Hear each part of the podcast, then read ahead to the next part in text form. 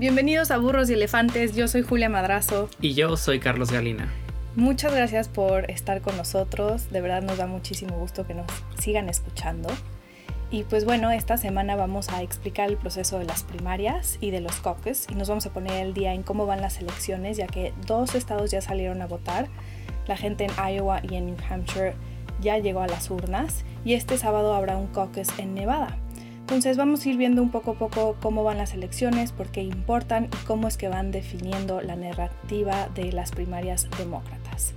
Primero vamos a empezar por entender qué son las primarias y cómo llegaron a lo que hoy tenemos en el Partido Demócrata. Carlos, cuéntanos un poco de la historia detrás de las primarias.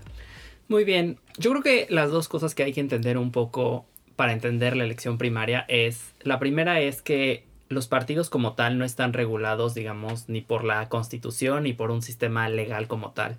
Entonces los partidos básicamente tienen que improvisar sus propias reglas. Entonces, digamos que el proceso de crear una primaria ha sido una experimentación que digamos que tiene varias etapas, pero una de las etapas em, más importantes es a partir de 1968, donde después de una controversial primaria en la que Hubert Humphrey obtiene la nominación, digamos que hay un conflicto de quién debe de decidir quién es el candidato, los miembros del partido o los ciudadanos. Y entonces digamos que se democratiza el proceso y entonces se dice tengamos primarias en las que la gente pueda participar, ya sea la gente siendo gente que está registrada como demócrata o inclusive gente que no es demócrata pero que puede participar. Y básicamente la gente acude a estas primarias eh, buscando varias cosas. Una es un candidato que pueda unir al partido. Otra es un candidato que atraiga diferentes grupos dentro del mismo partido.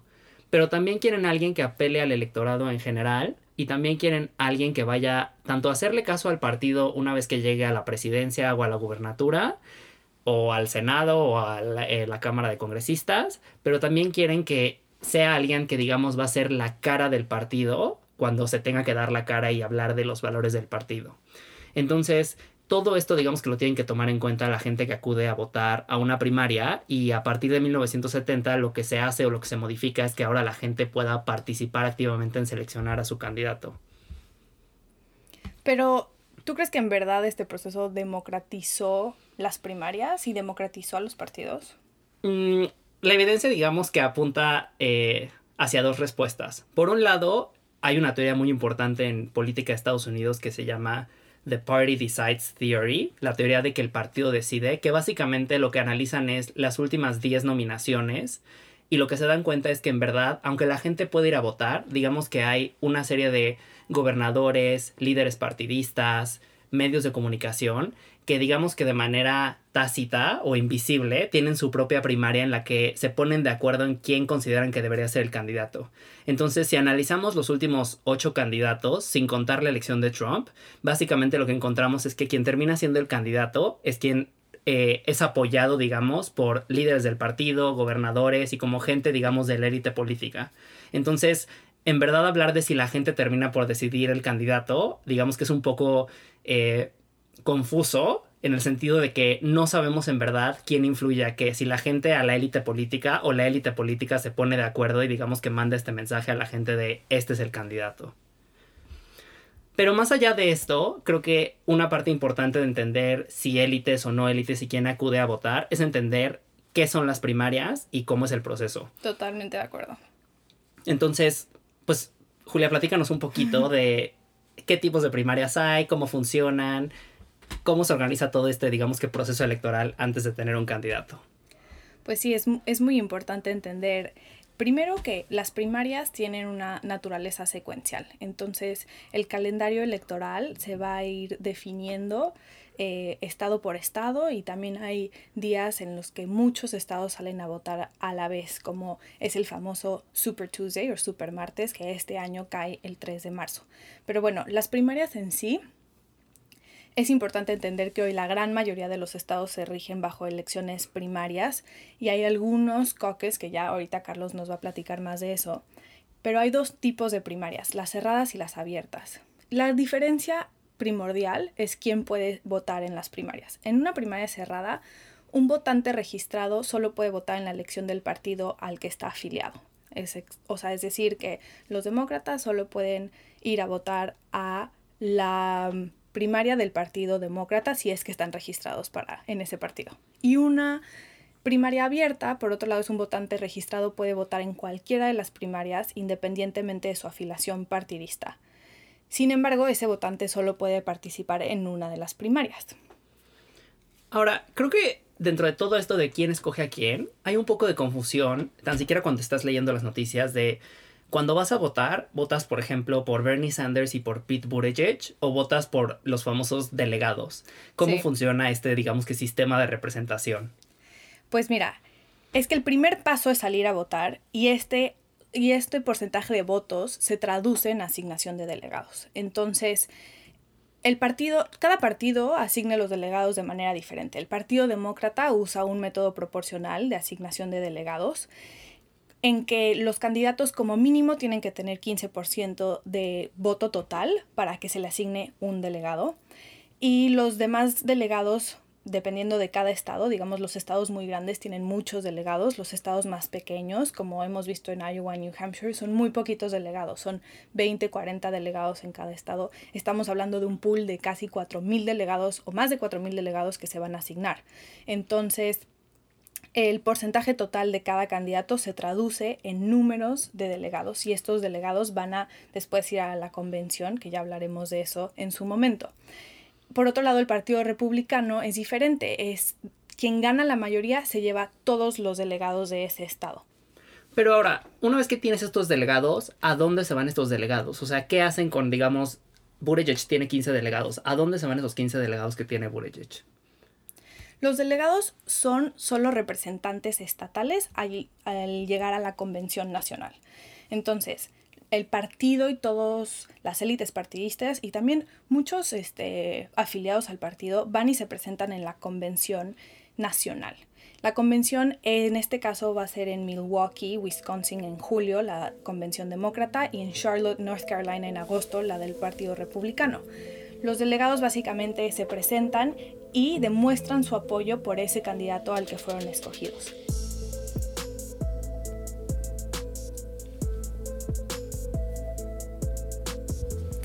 Ahora, Carlos, vamos a hablar de un, proceso poco convencional de escoger delegados que sigue vigente en Estados Unidos, que se llaman los caucus. Cuéntanos un poco más de cómo funcionan y, y por qué tienen a la gente y sobre todo al Partido Demócrata cuestionándose si es que deberían seguir teniendo este proceso tan poco convencional. Muy bien, pues así como tú mencionas qué tipo de primarias hay, digamos que hay dos tipos de votar y seleccionar a tu candidato. Uno es acudiendo a una urna el día de la elección primaria y tachando una boleta y escogiendo los delegados, pero la otra opción es el caucus. Y el caucus digamos que viene de una tradición histórica política de antaño, la cual ha sobrevivido hasta ahora y básicamente implica una reunión, digamos, de toda esta gente que está eh, apoyando a un candidato en amplios espacios, en gimnasios, eh, escuelas, eh, en espacios, digamos que donde cabe mucha gente. ¿Y cuál es el objetivo? La gente se reúne, se registra y se reúne dentro de estos gimnasios y entonces, digamos que en cada esquina de la habitación hay un candidato. Entonces tenemos la esquina de Joe Biden, la esquina de Bernie Sanders y entonces se inicia una primera ronda de votación. ¿Y cómo es la votación? Literalmente es los que apoyan a Joe Biden muévanse a la esquina derecha de la habitación. Los que apoyan a Bernie Sanders, muévanse a la esquina izquierda. Y así la gente se va posicionando en distintos grupos y una vez que se terminan de acomodar, básicamente se hace un conteo en el cual se busca que los candidatos reúnan el 15% de la gente presente en el gimnasio.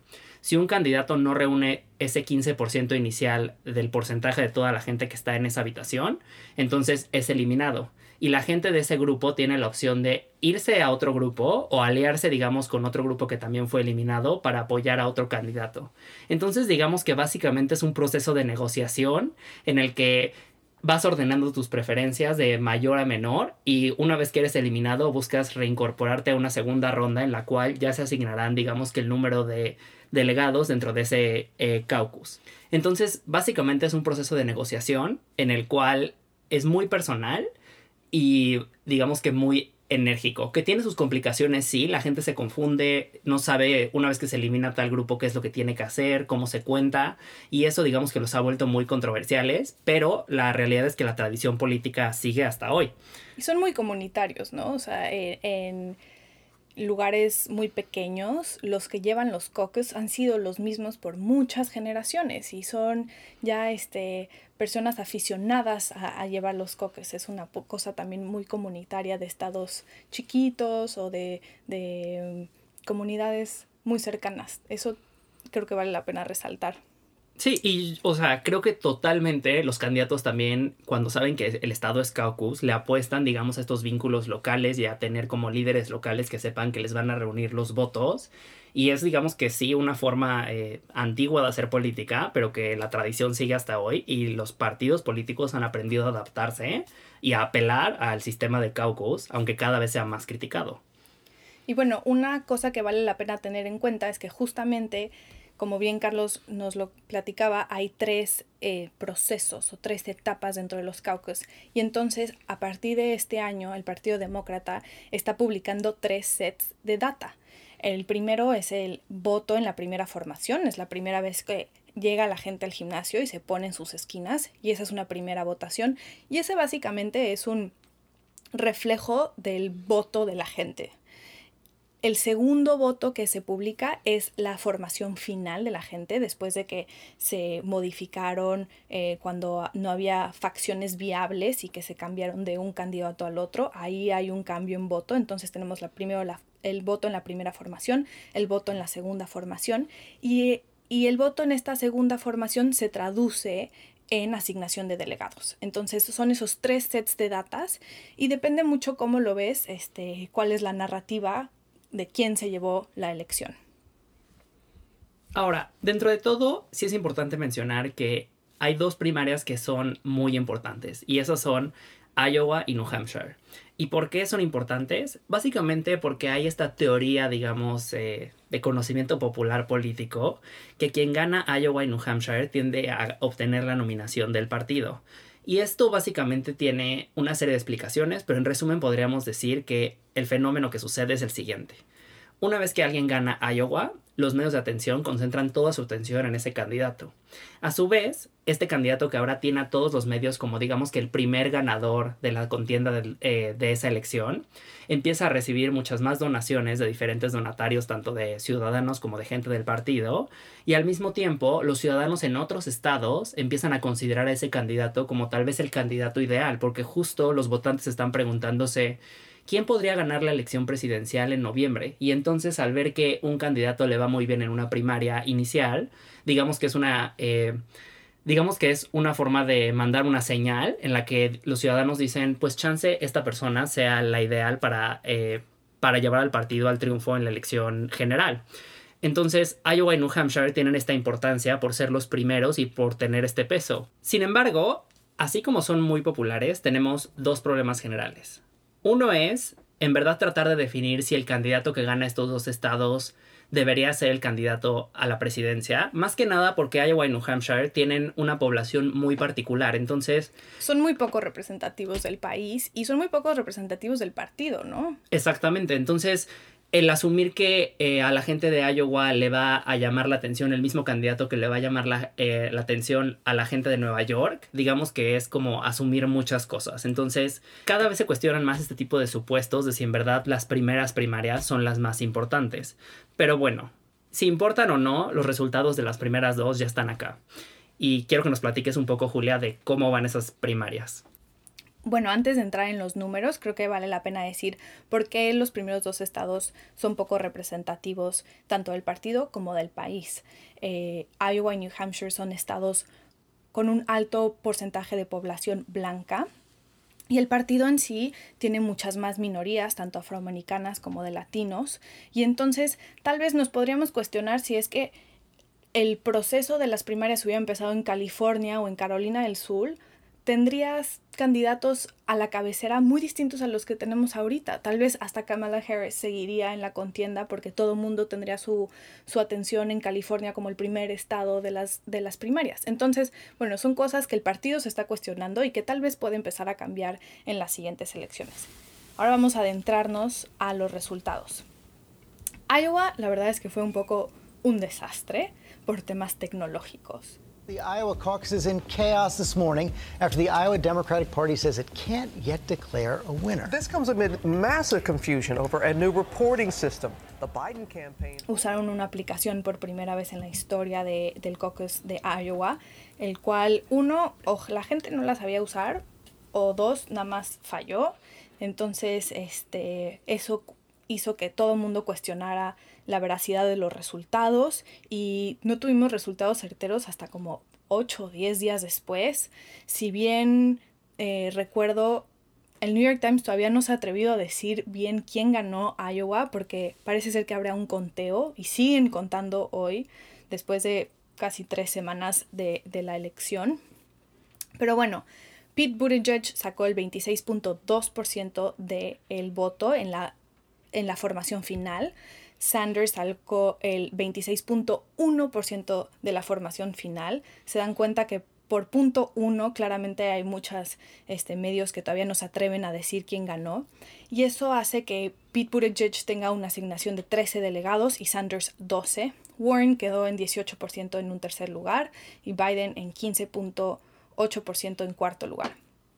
A diferencia de años anteriores, esto creó que la narrativa pues fuera muy difícil de, discernir. Había gente que apostaba que Pete Buttigieg iba a ganar. Eh, Sanders sí se ganó el voto final, eso es incuestionable por ahora, eh, por una gran diferencia. Este, y, cabe recalcar que la asignación de delegados se va ponderando con, con, zonas rurales. Entonces a Pete Buttigieg le fue mucho mejor en zonas rurales, ese voto pesa más y entonces por eso se le asignó más delegados. Sanders le fue mucho mejor en las ciudades, en, en lugares con universidades, con mucha población joven y, y entonces esos votos pesaban menos y la asignación de delegados fue menor.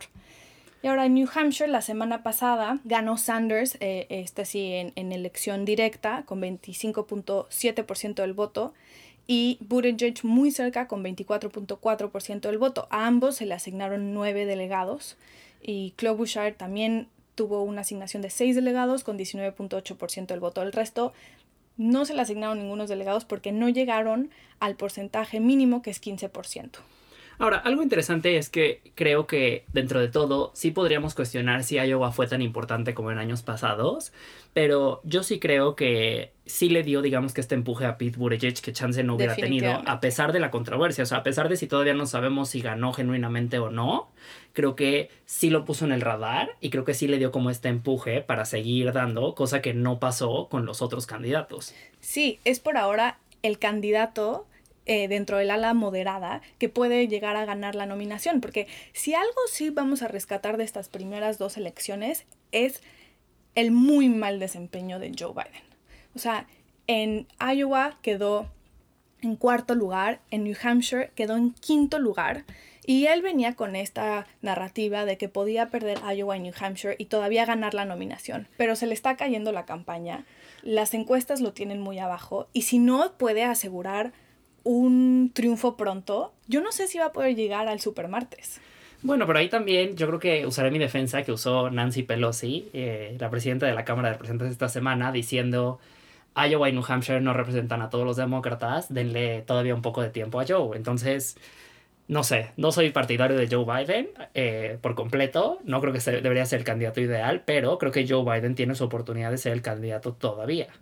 Creo que es un mensaje muy fuerte ni siquiera quedarte en New Hampshire esa noche. Se fue volando el, la noche de la elección, no se esperó a los resultados porque ya sabía que le iba a ir muy mal y se fue directo a Carolina del Sur, donde está el bastión del voto afroamericano, que tiene un gran apoyo al voto afroamericano, como ya habíamos dicho anteriormente, apostándole a que no puede perder Carolina del Sur. Si pierde Carolina del Sur, se cae toda la campaña se acabó de John yo, Biden. Se acabó.